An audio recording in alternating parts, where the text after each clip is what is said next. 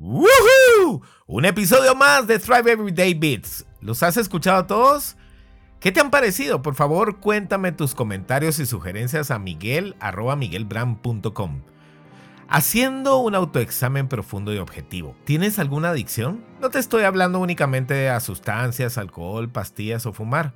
Hablo de cualquier cosa que hagas obsesiva y compulsivamente y que si no la tienes, sientes que algo te falta o que no eres tú mismo. Como por ejemplo la tele, comer o tomar algo en especial, comer sin parar, mantenerte ocupado todo el tiempo, verte en el espejo, criticar o quejarte, mentir, etc. Hoy te voy a hablar de una de ellas que quizás nunca habías tomado en cuenta, la adicción a las preocupaciones y el estrés. Pero ¿cómo es que puede alguien ser adicto a esto si todos estamos tratando de eliminarlo de nuestras vidas? Pues mi querido amigo, te cuento que aunque te parezca ilógico, no siempre es así. Existen personas que realmente son adictos a estar preocupadas y estresadas hasta el punto que puede llegar a ser casi su estado permanente cada día.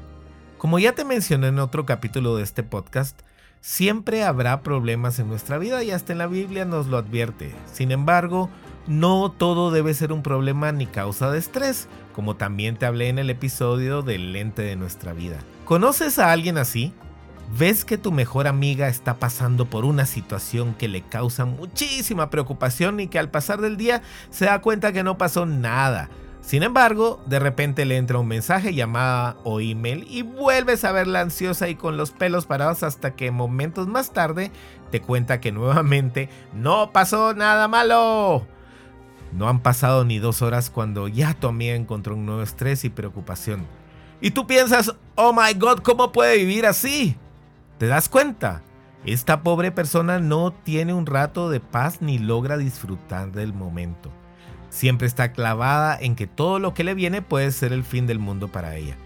Su mente no le permite relajarse porque este estado es como cualquier otra adicción. Cuando sus niveles van llegando a la normalidad, automáticamente el cerebro empieza a fijarse y filtrar situaciones que pudieran ser peligrosas y que le dan ese nuevo hit de preocupación, lo cual refuerza su identidad de angustia y estrés. Para tu amiga esto es normal, así es la vida.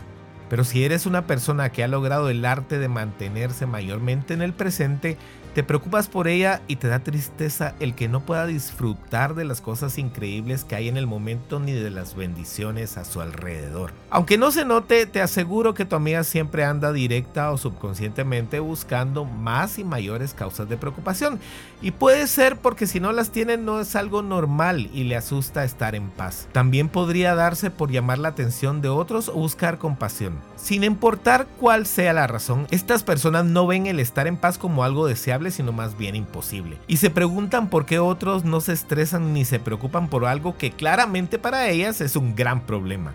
Es más, hasta pueden decirte que simplemente a ti no te importa o que eres ofensivamente indiferente. Estas personas como con otras adicciones necesitan ayuda, sí, pero antes deberán caer en cuenta que la vida no debe ser un mar de angustia. Lo harán hasta que en su vida sea más grande el dolor de perder una relación, un trabajo, la salud o sus amistades que el esfuerzo que para ella requiere el sentarse, respirar, orar, meditar y sentir paz. O sea, cuando a ellas no les dé miedo el tomar momentos en que únicamente disfruten de existir. Seguro que conoces a alguien así.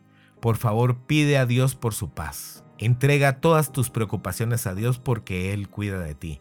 Primera de San Pedro 5.7. Síguenos en Instagram como arroba ThriveCoachingGT o en Instagram y TikTok como arroba Coach Miguel. Por favor, comparte este audio con todos. El mensaje de hoy podría ayudar a muchísimas personas. Bendiciones.